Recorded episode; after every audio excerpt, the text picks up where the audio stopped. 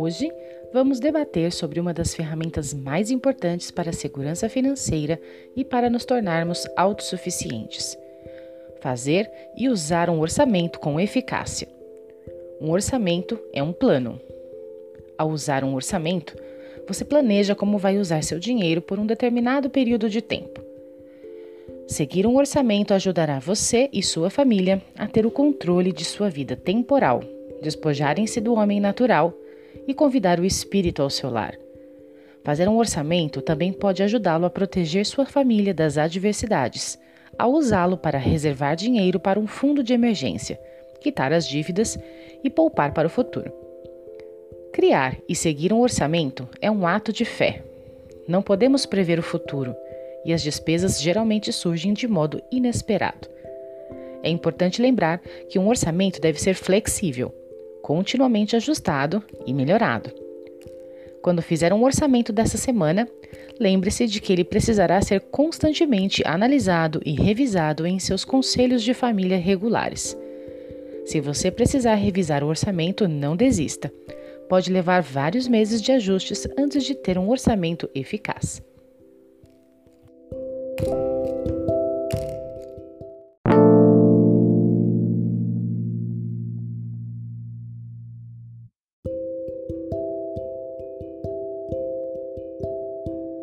Despesas fixas. As despesas fixas têm um valor definido e não mudam. A maioria dessas despesas será mensal, mas algumas podem ocorrer com mais ou menos frequência. As despesas fixas não podem ser controladas diretamente pelos hábitos de consumo. Em vez disso, elas são controladas avaliando a situação e fazendo mudanças.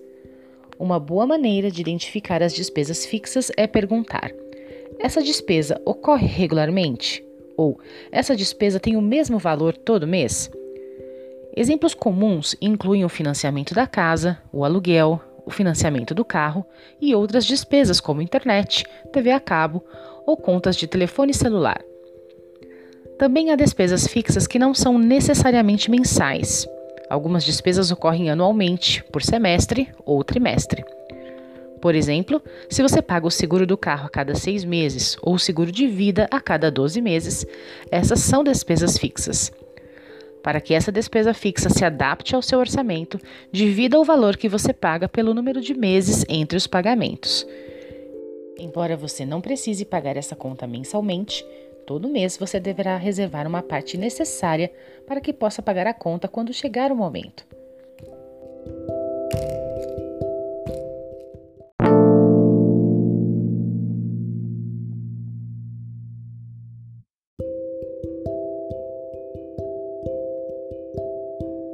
Despesas variáveis. As despesas variáveis não têm o mesmo valor todo mês. Há algumas despesas variáveis que não são diretamente controladas por seus hábitos de consumo. Por exemplo, despesas como as faturas de serviços públicos, água, gás, eletricidade, flutuam com base no uso. Entretanto, mesmo que o valor mude, você ainda pode contabilizá-las. Quando se trata de planejamento financeiro, as despesas variáveis mais importantes são aquelas sobre as quais você tem mais controle. Elas são diretamente controladas por seus hábitos de consumo. Uma boa maneira de identificar muitas dessas despesas é perguntar a si mesmo: eu compro isso em uma loja ou pela internet? Na maioria das despesas variáveis, você pode decidir gastar mais ou menos nessas áreas. Exemplos incluem alimentação, combustível, comer fora, telefone celular e entretenimento.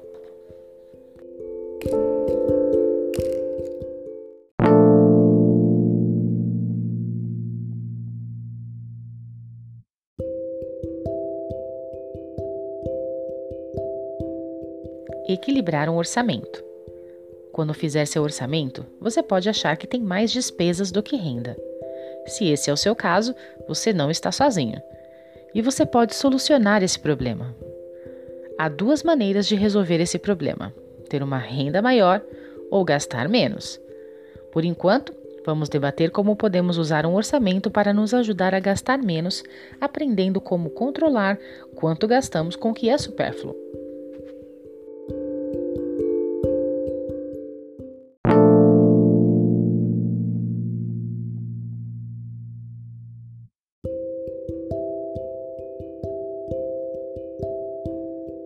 Debata sobre fazer um orçamento em seu conselho de família.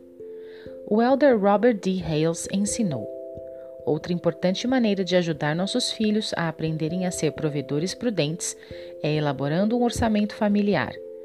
Precisamos examinar regularmente nossos rendimentos, economias e gastos em reuniões de conselho de família. Isso ensinará nossos filhos a reconhecerem a diferença entre o desejado e o necessário e a planejarem com antecedência o emprego significativo dos recursos da família. Durante seu conselho de família, trabalhe com seu cônjuge para criar seu orçamento familiar. Se você é solteiro ou se precisar de mais ajuda, aconselhe-se com um amigo, um de seus pais, um membro da família, um professor ou um membro do grupo.